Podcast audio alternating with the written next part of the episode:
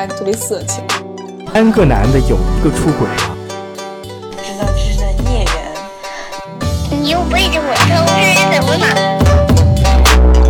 大家好，欢迎收听最新一期的秋后算账节目，我是雨薇。那今天想跟大家算个什么账呢？我们想跟大家聊一聊关于个人探索的这个话题。那本期嘉宾是阿明，阿明先可以跟大家介绍一下自己。Hello，大家好，我是蔡明，是阿明，对，那是我的化名。我今年二十四岁，马上二十五岁了。我现在就职于北京同志中心，一个这个关注于性少数权益的一个公益组织。我觉得我的人生开始于十六岁，对，为什么这么说呢？因为，呃，我从小到就是从很小到十六岁这个期间，一直都是一个特别特别乖、特别特别听话的一个人。对，然后我十六岁的时候吧，然后在我同班同学的助力下，我翻开了人生中第一本时尚杂志，然后看到了一双普拉达的那个高跟鞋。然后是一双那个绿色蟒蛇皮纹的高跟鞋，嗯，一个一个一双凉鞋。然后我当时我就觉得特别喜欢，然后我就把那个时尚杂志就是就整个翻穿了，翻烂了。对，就那本两块钱的一周，那时候现在没有卖了。然后从那个时候开始，我就在梦想成为一个那个时装设计师，嗯。然后我也有非常多的这个嗯时装界的这些偶像，然后值得我去崇拜的。然后我就特别我的我能我我觉得我这辈子如果能够成为其他们其中的一员，我就圆满了。我只要站在了那个位置，我觉得我就我就我这一辈子，我觉得我下一秒就可以去死了。对，就这种感觉。对，然后那是十六岁的时候。然后之前其实我学习一直都蛮好的，在班里，在这个学校里面学习都蛮好的。然后，但是呢，就就没有什么，就完全不知道自己想要什么。就十六岁之前，那时候其实很多班里的同学们，可能有的人已经开始创业了什么的。然后，对，有有做一些小买卖、小生意。然后，当然我就是觉得啊，我肯定就要高考，就要啊上大学，就要啊去去做一去事业单位。我是山东人。然后你知道山东人，山东男人的人生理想就是要做公务员嘛？对，老婆孩子热炕头。对，我爸也是，我爸妈都是在政府工作，然后他们也呃特别期待我这样去做。然后当时并没有任何自己的这个选择，呃，就是也没有，就是完全没有这个人生规划。嗯嗯，我觉得现在可能就好很多了。现在有很多孩子就是零零后吧，十六岁的时候已经完全知道。自己可能大学要读什么什么专业了，但是我我那个时候虽然只早了五年，比零零后只只早了五年，但是但是还是不知道自己想要什么，对，就差还挺还差挺多的。然后对，然后呢，十六岁的时候就哎突然发现自己想做一个时装设计师，然后我就呃开始去美，就是狂买，就是各种各样的时尚杂志，然后去看各种各样的这个。啊，秀啊什么，然后就是之前可能早到七八十年代的那些啊视频呐什么的，我都看了一个遍啊，然后，然后就最终确定下来，我我想要的那个时装风格是什么，我以后要做什么样的衣服，我觉我觉得我那时候就就很明确很明确了，然后，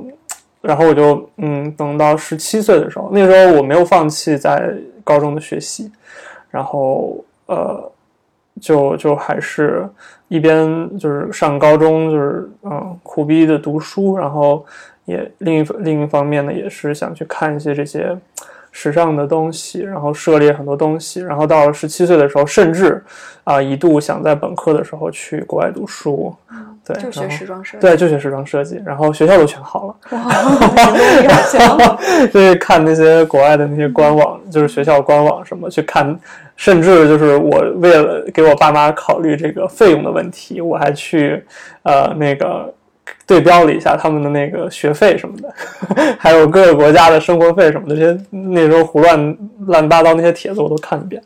嗯，然后很可惜就是。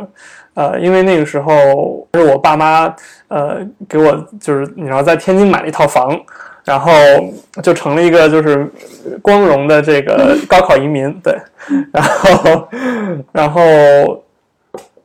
有钱里花钱也花了不少，然后呃那个时候已经快快高考了，其实已经没有时间再去做这种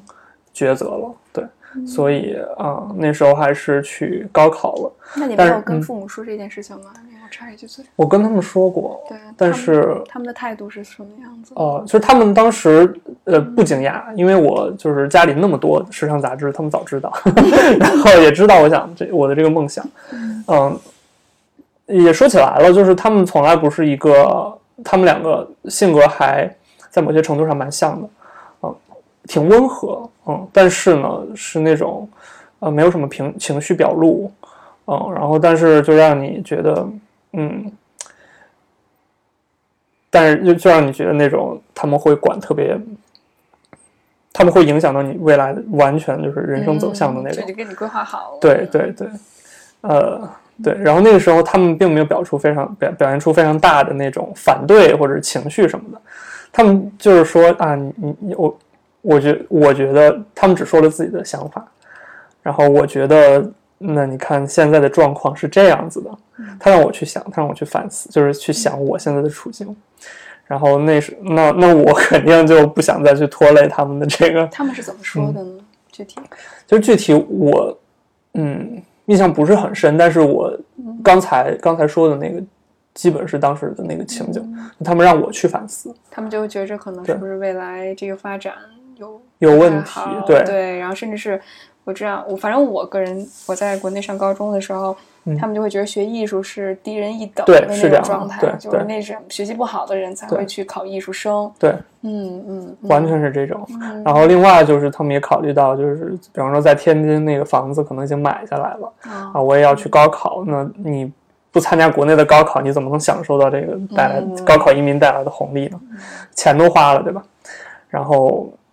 嗯，然后我就是他他，当然很有意思的是，他们是让我去反思这个问题，不是说他们给我做一个决定。然后，这个其实我之所以提到这一点呢，是因为就是之后在我每一次人生选择里面，只要我去参考他们的意见，他们都会有这样的反应，嗯就是说让我自己去选。对但是我还是会觉着你还是生活在他们的嗯对对期待之下，对。这个我们再到时候再聊，你继续讲你的故事。嗯然后呢，十八岁的时候就我就高考了嘛。然后高考当时我除了时装，因为我是文文科生，然后嗯就没有办法选择在国内上这个这个这个美术相关的这些专业，然后也没有办法去到一些我想去的那些服装设计的大学。然后我爸妈就嗯，我当时没有自己的想法，然后他们就帮我去看那些专业啊、大学什么的。后来就选择了这个一个政法大学，嗯，然后嗯，但是最后就是我当时不知道法律是什么概念，那时候就完全就没有什么法的概念。虽然我爸每天中午都要看《今日说法》，但是我还是没有什么法的概念。然后嗯，我就我就嗯觉得 OK 吧，就这样吧，反正他们帮我选的嘛，他们也征得我的同意了。其实从呃我上六我六岁的时候，呃，他们问我要学什么乐器的时候，我就完全不知道。然后他也是让我选的，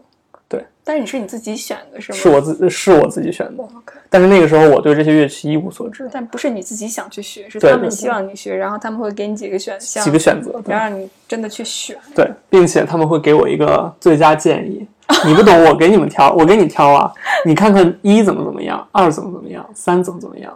然后，当然他肯定要推荐，就是要说更多好话在自己想自己喜喜欢的那个东西上面。然后，对我之所以对六岁的事情印象这么深，就是他后来他们后来一直是跟我重复这一点。当时你学二胡是你自己选的，他要让我自己担负这个责任。嗯对然后呢，后面其实呃事情也都是这样发展的，他们希望我来担负自己的责任，嗯，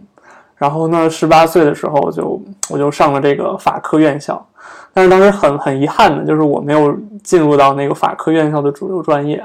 啊，变成了那个法科院校的一个边缘专业啊，当然是文学专业。嗯，所以就是那个时候，文学其实也不是我的目标。我虽然不讨厌文学，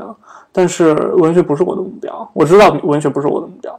然后那个时候其实高考完了之后，那个暑假其实并没有好好过，然后呃，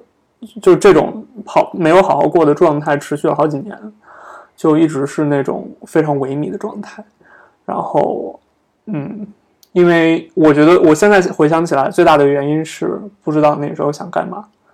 除了一开始想学的时装设计，然后后面根本不知道自己想做些什么。就是好像一直看似你一直在去做选择，对但是这种选择一直是还是在一个框框里面，对对，是被动的。对你的嗯选择很局限，所以当你不知道自己想要什么的时候，你越这么做越不知道自己想要什么，以至于到最后的话，你会影响你的情绪，是吗？嗯，对。嗯其实，嗯，对，到了二十岁的时候，其实我还是不知道除了时装设计，我还能做些什么。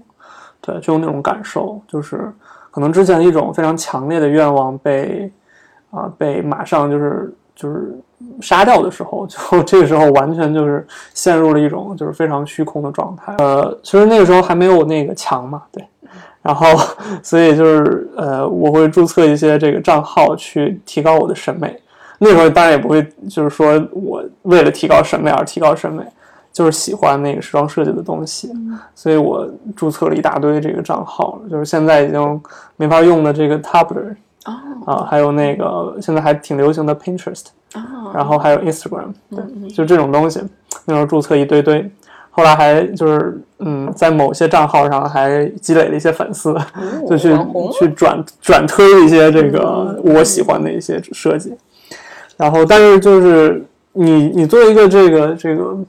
所谓博主啊，那时候还没有博主这个概念，我记得一三一四年吧。然后 有这个概念了，但是我我不太印象深了。就是那时候觉得这个你有一点粉丝，就是好像没有什么大不了的。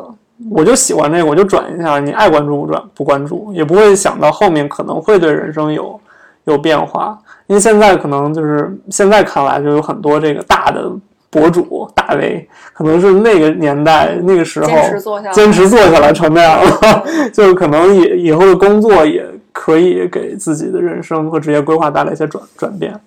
对，但是那个时候没有这个意识，然后就特别自我，就每天躺在宿舍床上，呃，就是上课的话要看心情，然后，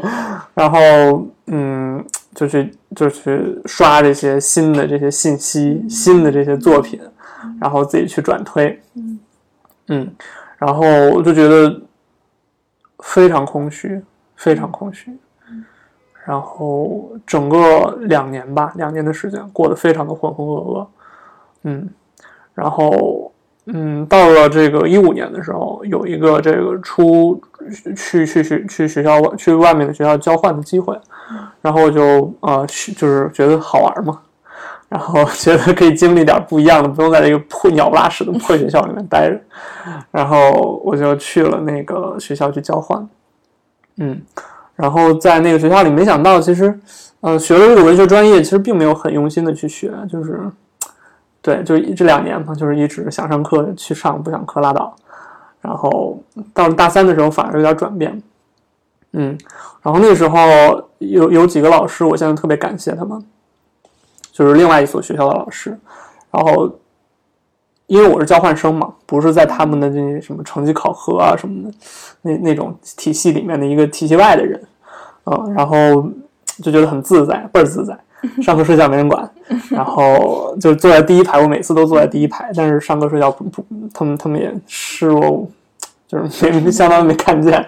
对，然后呃，然后我，然后但是呢，我大三那年对我改变特别大，嗯，因为我发现周边有很多人，虽然我不认识，但是我感觉到他们的那种。激情和热情，对于生活的那种激情和热情，还有对于某一个学科也好，某一个未来自己的这种人生规划也好，嗯，其实是充满动力的。嗯，可能因为环境也不一样，北京可能你知道，呃，可能跟北京老炮儿就是可能就比较那什么，然后上海人那可能就比较有目标，然后。呃，旁边坐了一北京人，不敢说多说些什么。这个北京人特别我特别骄傲。因为旁边坐了很多上海人嘛，然后就觉得，嗯，我确实也应该去再去思考一下，我真的想要什么。嗯，然后，然后我就去硬着头皮去考了一个底子很不扎实的中文的研啊，中文生中文的那个研究生。但是就是呃百分之百的就就就没没选上嘛，就就就落落榜了。对，然后然后这时候就又开始了人生的这个空虚和纠结状态，又一轮。那时候二十一不到二十二吧，嗯嗯，刚过二十一岁。然后其实那个时候感觉自己应该已经要顶天立地成一个大人了，不应该再像一个小孩子一样，就是怎么怎么样了。那个时候就是这种价值观挺腐朽的，现在想想挺腐朽的。然后呃，那时候就有几个月的时间吧，也是非常非常萎靡，就觉得哦，自己好不容易又想追求一个新的事物，又有一个新的这个未来的职业规划也好，这种人生的规划也好，这种追求了一个小目标了，然后哎，马上马上就给我就是推了一把，就把我推到推到这个目标下面去了。就觉得哇，我的人生这个怎么过得这么挫败啊？看见旁边的那些同学们，然后学长们都顺风顺水的，然后我在这怎么这么就是老打嗝啊？我就特别难受，也是也是好好几个月，就是呃，就每天看一些那时候已经 B 站特别火，然后就看一些 B 站视频什么的，啊，就就就会起不来了，然后呃。对，然后但是呢，就是嗯，就过了几个月，这这个阶段过得比较快吧，就嗯，也是对于自己之前的三年有一些这个人生生活，就觉得非常的后悔和呃后悔，对，后悔和后悔，嗯，其实这现在这种情绪还是在纠缠着我，就是我觉得这种情绪非常明显，这种后悔对于人生之前的那种。呃，混沌状态的那种后悔是非常明显的，这种状、这种状、这种情绪特别难受，就是直到现在吧，就有的时候晚上，呃，睡不着的很大一个原因就是出于这种 这种这种情绪，嗯，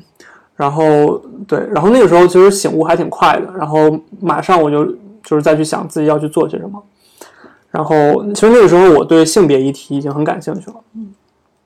从从其实从大二开始吧，就看那些时装的东西，嗯，看你知道时装界非常的这个女性客体啊，就是完全就是在就是厌非常厌女的一个产业，嗯，然后那时候就看时装界嘛，你又可能就是天天看那些新闻什么的，就也看的比较全了一点吧，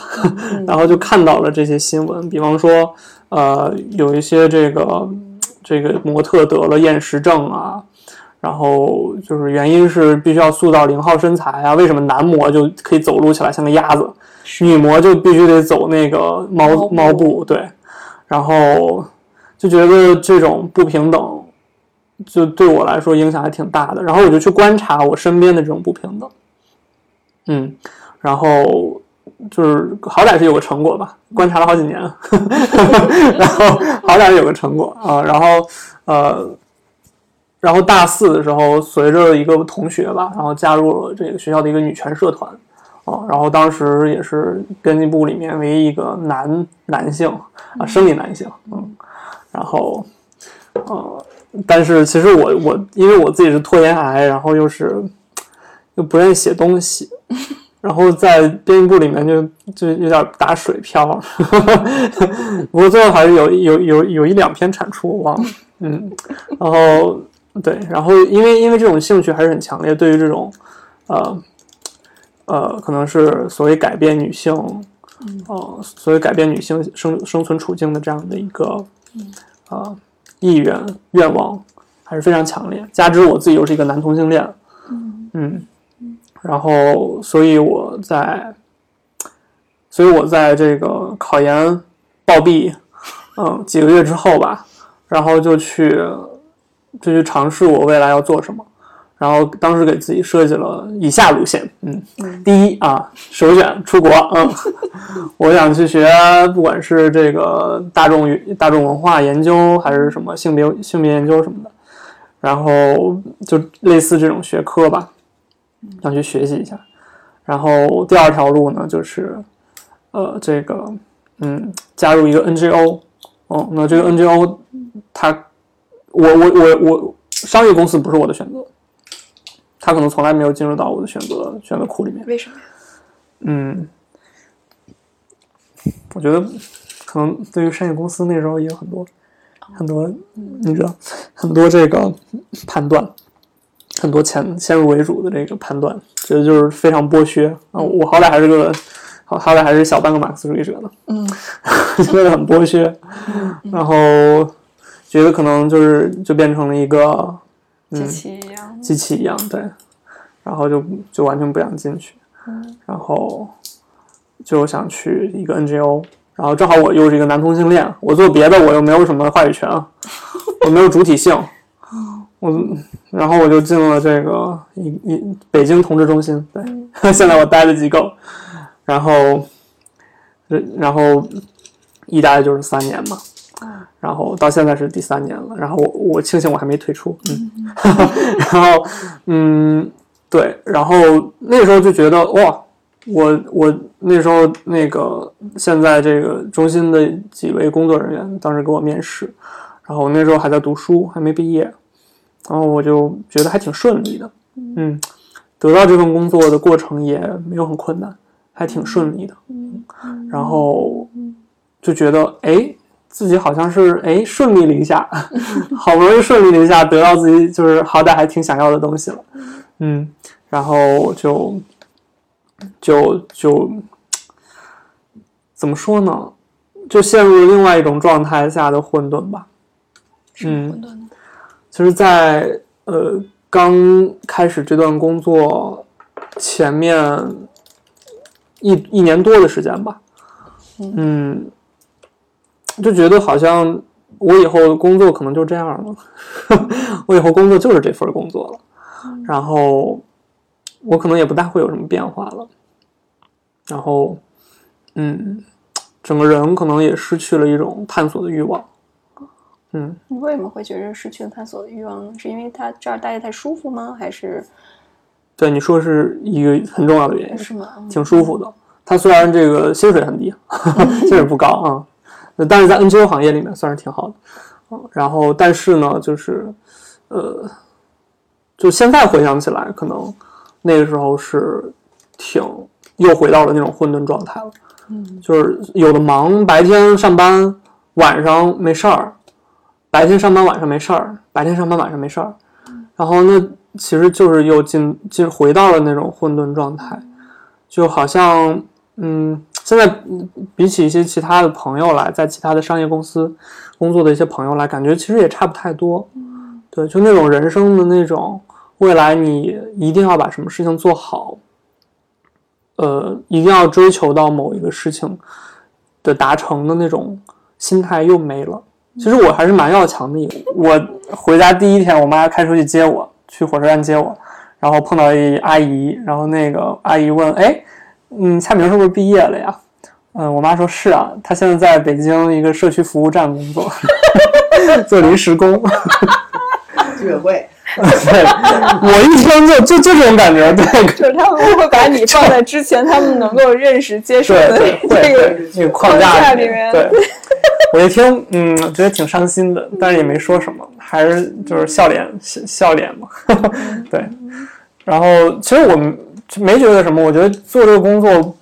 并不比别人低一等或者什么东西，当然不会。现在哎，低一等什么这种东西就就太迂腐了，太迂腐了。是不是对你来说，就是嗯社会地位，甚至是经济回报都嗯不算是最重要的，最重要的是你有一种想实现某一种自我的一种要求。对，但这对我太太重要太了。重要了。但是虽然同事中心它给了你一个很好的环境，但是其实那个不还不是你真正想做的事情。嗯，怎么说呢？就是中心在做的很多事情，就是我的工作，我的这个所在的这个机构，他们做的事情，是我想要实现的事情。但是可能那个当时要做的那个职位，它可能并不是适合我的那个职位。嗯，然后那个职位其实是做很多的这种啊、像志愿者管理，还有活动策划这样的工作。对，然后但是我现在回头想想看，那份工作真的还挺不适合我的。嗯对，我觉得我真的没有办法跟那么多的社群建立那么好的关系，因为我其实是有非常强烈的自我这种价值观的人，我其实挺难容忍这个天天去要去跟这些跟我价值观不一样的人打交道的这样子，对，就是就这样一些经历的吧，对，其实其实主要我自己觉得主要原因是，它是一个就是那种。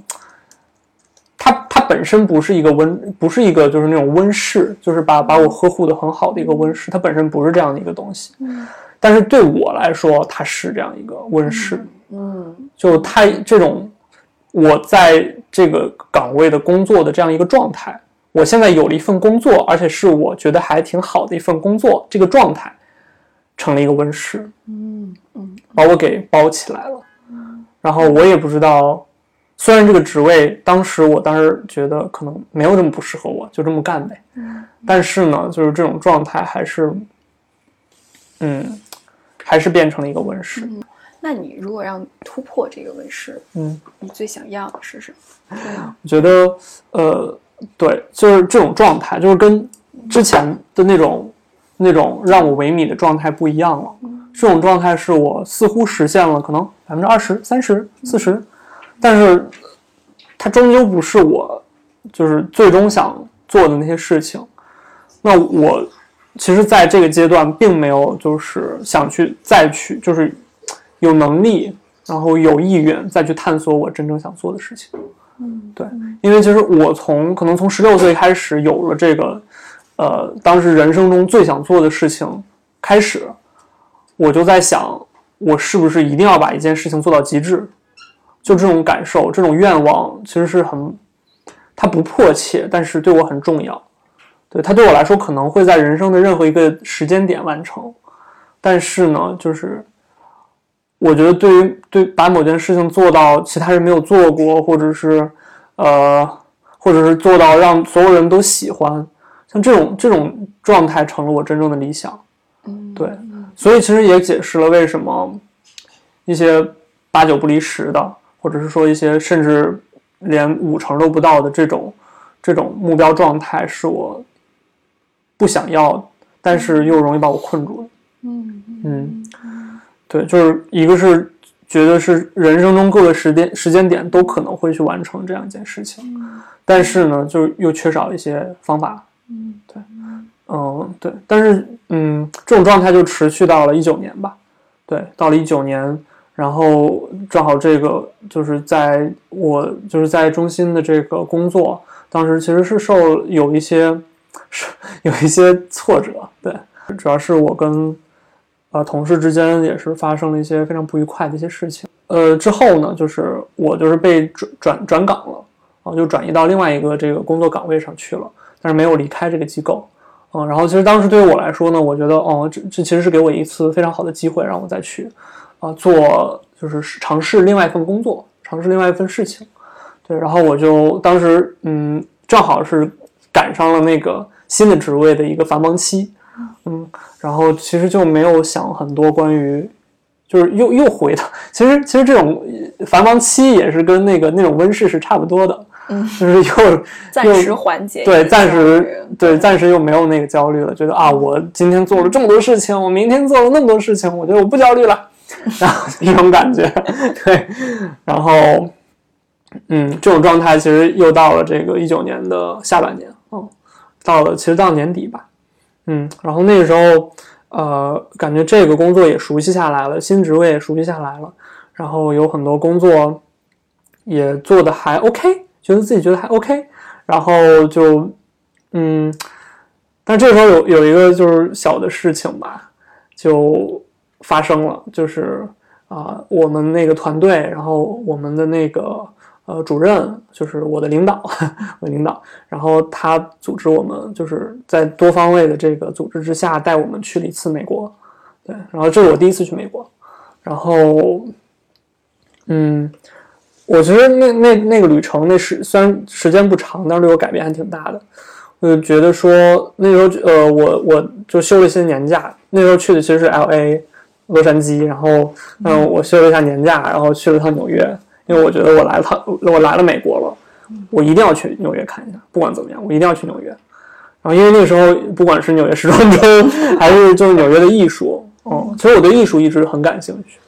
嗯，然后呃就觉得纽约的艺术一定是非常牛逼的。那时候纽约就是现在也是 纽约非常多的美术馆，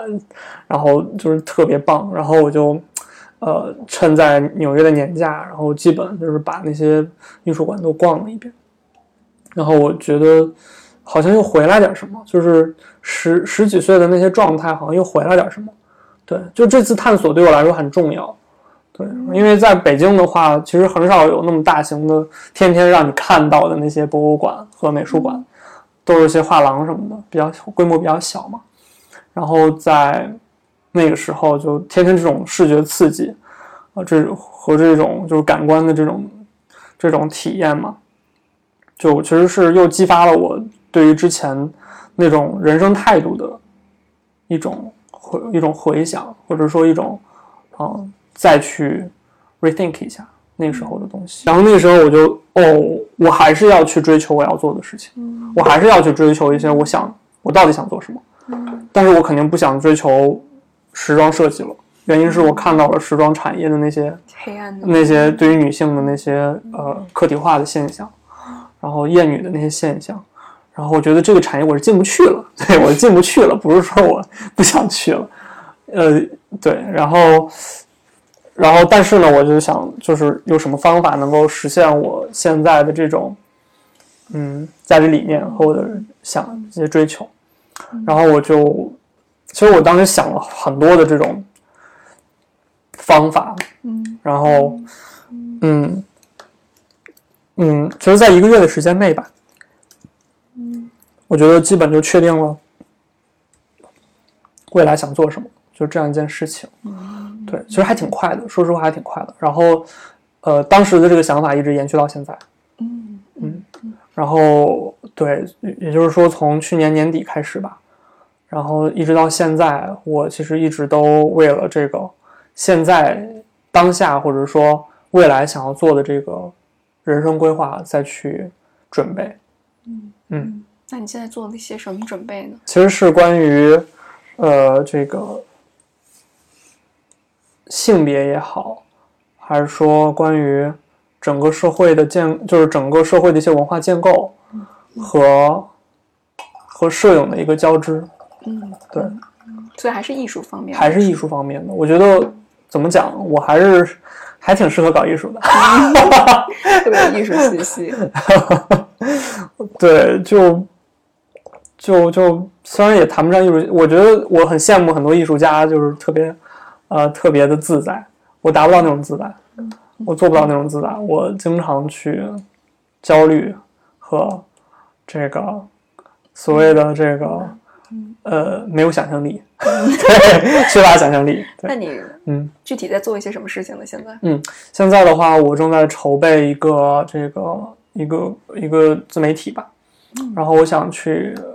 自己去拍摄一些人的身体。嗯，对，然后呢，这些身体呢，他们是边缘的身体，嗯，是并没有被这个消费主义框架所笼、所所覆盖下的一些身体，然后或者说有些它是被覆盖的，但是它，它的对于个人对于身体的认同，他并不是无瑕的这样一个状态的人，因为其实每个人他对自己身体状态的感知都不是无瑕的，嗯，呃，对。可能有些人感知不到自己的身体，有些人当他感知到之后，他觉得会会产生很多的情绪，比方说自卑，这是很很突出的一个情绪。然后也比方说是，嗯，还还有焦虑，当然对。然后那这种现象非常的普遍。然后那它到底是什么原因导致的？然后我最近其实在看一些书，然后是关于。啊，身体身体构建的这样一些，就是身体身体的一些书，对，那我还没有就是找到合适的一个解读方式，因为它关于身体的解读方式其实非常多，从上个世纪二十世二十一二十世纪开始吧，就有非常多的论述，对，然后嗯，对，反正总之是我是想通过就是一方面在学习一些书本上的东西，另一方面呢是通过影像影像这个媒介，然后以及。它所带来的这种实践，对于我个体的个人的这样的一个实践，然后去去做一些价值观的传播。嗯那你是如何规划这条路呢？因为我知道你关注的小众群体非常有意义，嗯然后也在去挑战大众的审美，嗯甚至是整个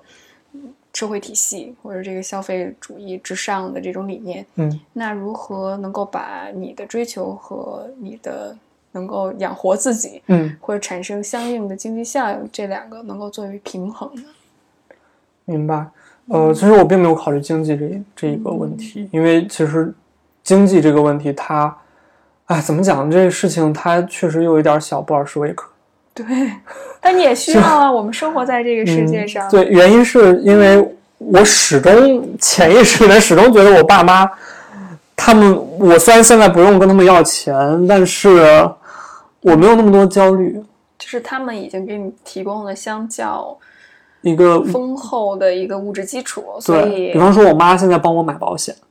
哦，你妈帮你买保险，对我妈现在她退休之后有了事业第二春是卖保险，哦，对，然后她也帮我买保险。当然，我从出生开始她就帮我买保险，嗯，对，然后她是一个挺挺前挺前见的一个人，对，对，然后对，也就是说，就是怎么说呢？这可能，哎，怎么说？对很多人来说太不公平了，就是因为很多人他，对，就是子就山东从无生子，有很多人可能从出生开始就面临着这个，经济经济问题，他们就没有那么多的选择。对对对。然后，但是可能对我来说，这个事情，呃，嗯，我一方面也不希望它成为我的问题，嗯另一方面的话呢，就是它，我一直不太愿意去面对这个事情，一一直不愿意面对这个经济这个问题。理解理解，然后，所以，所以其实这个事情跟我的经济是没有什么关系的。那，那我还是，当然我，我这个现在的这个工作也是我喜欢的工作，我觉得也会呃去努力把这个工作做好。然后，当然他他虽然不会给我很多收入，但是呢，我还是能通过它去不用跟我妈爸妈要钱，自对给自足对我还是可以以自给自足的。嗯，虽然可能生活条件也不是很好，但是但是现在还还挺好的，对我自自己还挺挺满足的。我前两前一段时间正好在家待了四个月，疫情嘛疫情回不来，然后在家待了四个月，然后我爸妈就天天就是在我耳朵边上说你未来职业规划怎么走。我妈甚至让我去跟她一起干，去卖保险，对。然后当然了，我肯定就不愿意。他说你看亮马桥的平安保险公司，人人均收就是什么年收入一百多万什么的。然后就就想吸引我去，但是这事情就就不是那么回事儿，他压根儿就没有在你的选择范围里。对，这样说起来，确实就是感觉自己有种原罪在这儿。对，对，就是就是刚才说的那种小布，来自于那种小布尔什维克那种原罪。对但是我不是马克思当初写《资本论》的时候，也是跟着恩格斯一块吃着龙虾写出来的吗？哎，就是这些，哎，这些现在搞艺术的很多也是，就是有很多金主爸爸呀，对啊，对啊、妈妈也有，对不好意思，呃，对，金主们，就是就金主们都在那儿，但是就是很多人他是找不到金主嘛。对对，我我还是，但是我我希望能找到金主啊，有金主的事儿谁不乐意呢？对吧？更不用担担心吃穿问题了。对，但是呢，我觉得，嗯，就就反正我想做这件事情，我想把它做好。对，然后那那现在没有那么多阻碍在我面前了，我觉得我就要把它做好。我跟你有相似的经历，阿明，就是我之前、我大四的时候写了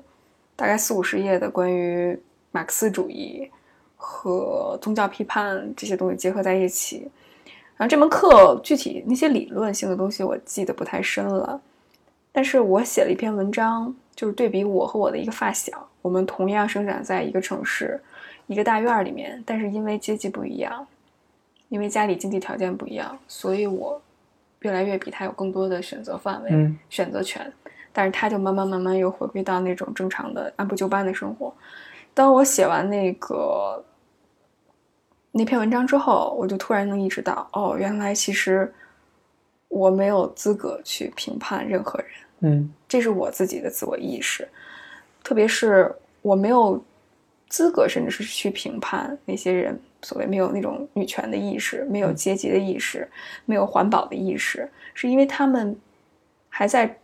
去愁所谓的吃饭的问题，甚至是他们没有到达那个层次，他们没有办法理解，他们缺乏这种社会想象力，对去了解你所认为的。所以对我来说，那门课更多的是让我更有同理心，嗯就是会发现，OK，那大家不一样，那我如何去尝试让他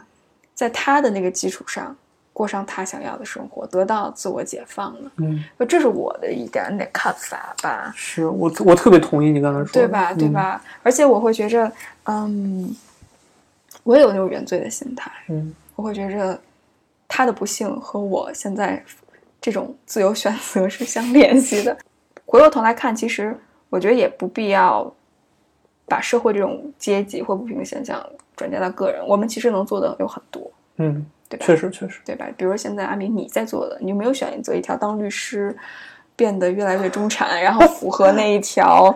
这种光明大道的那条路？但是你愿意选择做关注同志的这个公益，你就在做不一样的选择，你就是有勇气在去挑战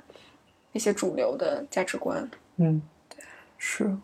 那你有没有给自己一个时间限定？就是我大概这几年给自己嗯三年的时间，比如说，然后取得一个什么样的成绩，然后还是就是行动的过程当中再去树立目标呢？嗯，对，这也是另外一个话题，就挺挺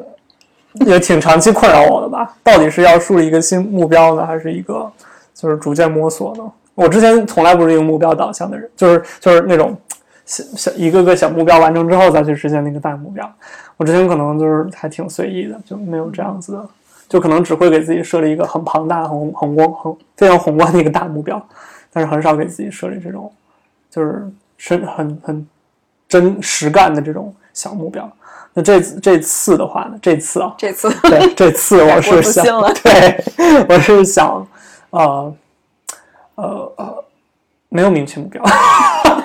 还是没有明确目标，但是呃，我我会努力的，就是呃，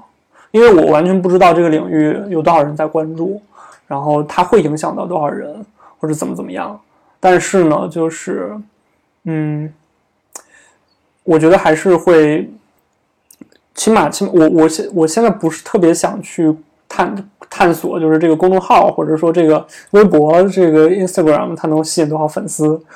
就这种目标。但是我是想知道我到底能有多少种视角去看这个人对于和身体的关系。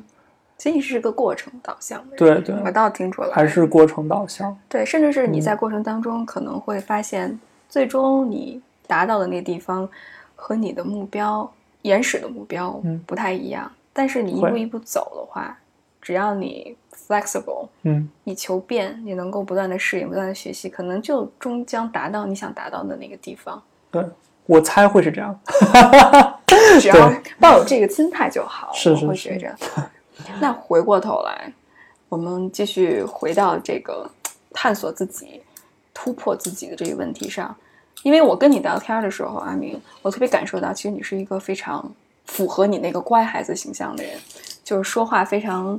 替别人着想，确实是特别 sweet 的一个，就特别符合所谓好孩子的形象。而且你之所以这么摇摆不定，因为我也经历过这段时间，你摇摇摆不定，更多的是你也非常，一是没有后顾之忧了，但是同时你也会去考虑外界怎么看你，父母怎么看你，因为我听到你啊、从小的成长经历来讲，其实你跟你父母没有太大的冲突，是不是？当然也没有很多交流。但我听下来，我觉着还是，其实你还是渴望，因为你妈妈爸爸对你这么支持，或者嗯是相对来讲非常接纳，也给嗯你足够的物质条件。但当你做一些特别自己认为对的事情，有的时候会跑偏，就像你说的，一直在跑偏的道路上不断前进，那你会不会觉得有一种内疚感？没有，我觉得他们从来没有真正真真的就是支持我做什么事情过。呃，他们支持的一般就是他们主动选择的，就是他们，而且他们要让我理解成为是我自己的选择的那种选择。然后另一另一方面，如果是我自己想做的事情呢，他们会跟我聊，跟我讨论。但是这种讨论呢，完全就是其实还是基于那种他们的想法，一般不会是支持的。嗯，就是出柜之后每年都有一个新议题，出柜不是一蹴而就的一个事儿，就是一挥而就就就没了，就出了就好了，就就大团圆了，就就是幸福美满了。阖家欢乐。对，阖家欢乐就不会是这样子的，就是就每年我从十九岁出柜到现在吧，每年过年回家，我其实回家频次不多，然后每年过年回家，新新的议题就会出来，包括你未来想在哪儿定居，就讨论讨论两个星期的时间，然 后你你未来想什么职业，你未来想不想结婚，想不想找一个女性结婚，或者你想不想要孩子？嗯、他们还是显而易见，他们会觉得这事儿，呃，我会跟你讨论，但是呢，这个我也会看上去是尊重你的选择，但是实际上他们、嗯、他们不接受，没有很接受，没有很接受我之后做的所有的决定。但你没有亏嗯欠感，我觉得这一点还是挺……我没有亏欠亏欠感，我觉得我做的事情是对的。嗯，我其实还挺叛逆的，就没有那么乖。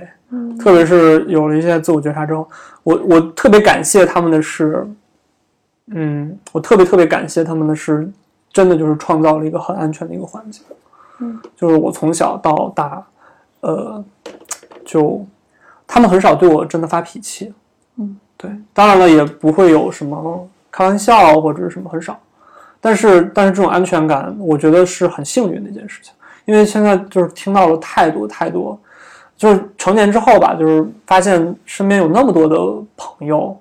然后他们的这个家庭给了他们很多的这种，呃，所谓我们觉得是不好的影响，对对对一些创伤或者对是各种创伤，然后导致了各种各样的心理的问题问题。对然后那对我来说，其实呃，我很多朋友都评价我说我心理状态特别好，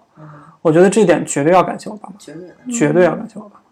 然后，但是有一些就是现在的一些性格特征啊，就是一些其他的性格特征，除了心理健康状况之外的，我真的要感谢我自己。啊 就这种他们的这种引导是，如果我如果我可能没有这种自我意识的话，然后可能会活在他们的这种创造、他们的这种手笔之下，对，他们的引导之下吧。我朋我我其实我我上大学的时候也挺社交的，实际上。然后我大学里面有四五百个朋友吧，就是有的也不算朋友了，就是嗯，就是那什么，他们的经济条，他们家里的经济条件比我好太多的有太多了，就各种就是企业家之子什么的。但是我们发现，就是很多还是就是按部就班，对按部就班了。他们不敢做自己。对，所以这我不觉得这个不是，这个是一个一个很关键性问题。嗯嗯，我也特别认同，就是经济条件可能会让你有一定的安全感，但是做自己这也是一个自主的意识。说你即使条件不好的话，你也有一定的选择空间。比如说，呃，我认识的就是我一个表哥吧，他就是学习特别不好，而且他天天打游戏，但是他特别喜欢玩电脑，就是网瘾少年。但是他最后就是在二三线城市，把自己这个玩对于电脑的热情转化成为他的职业。他就是做给小学的那个呃板报或者是装修的那个设计，就是做电脑设计。他就是中专毕业还是大专毕业？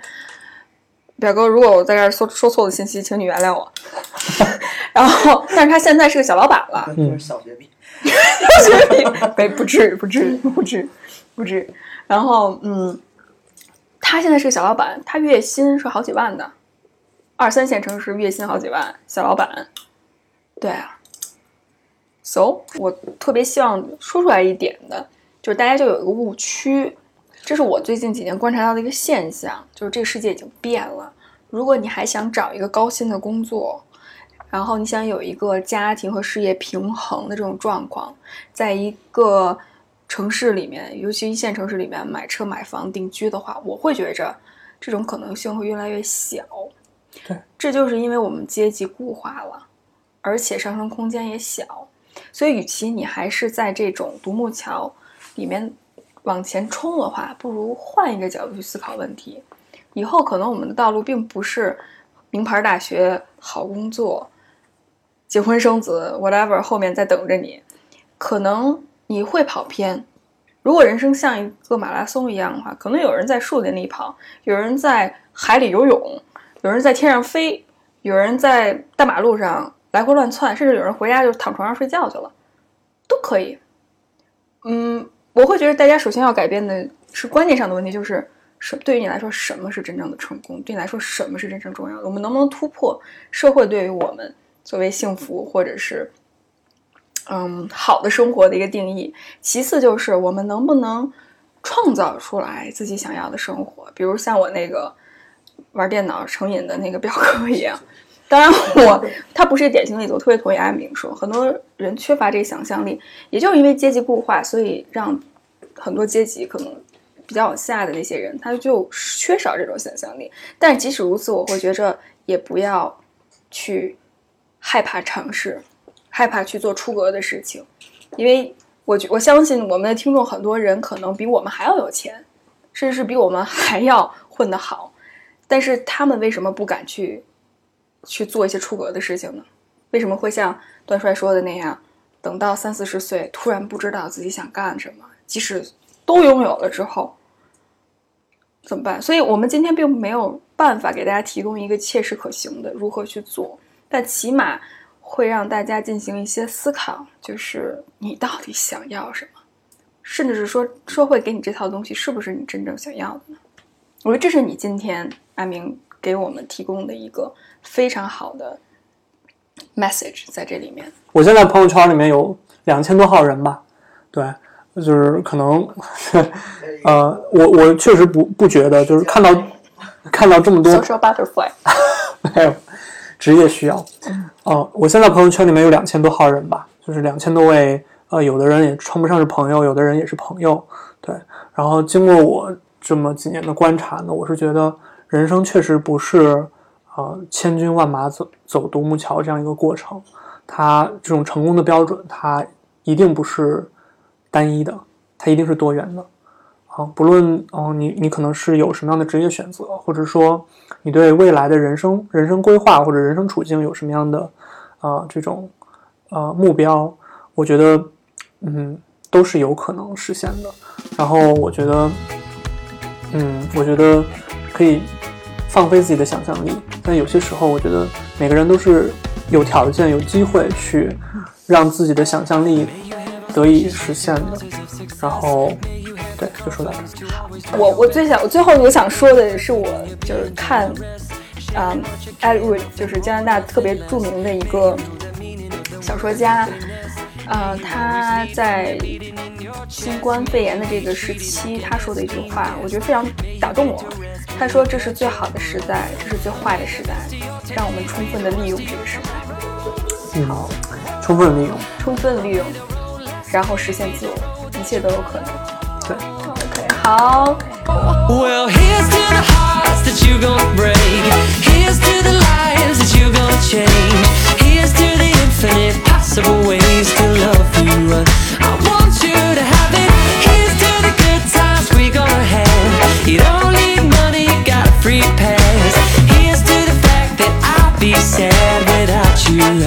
I want you to have it all.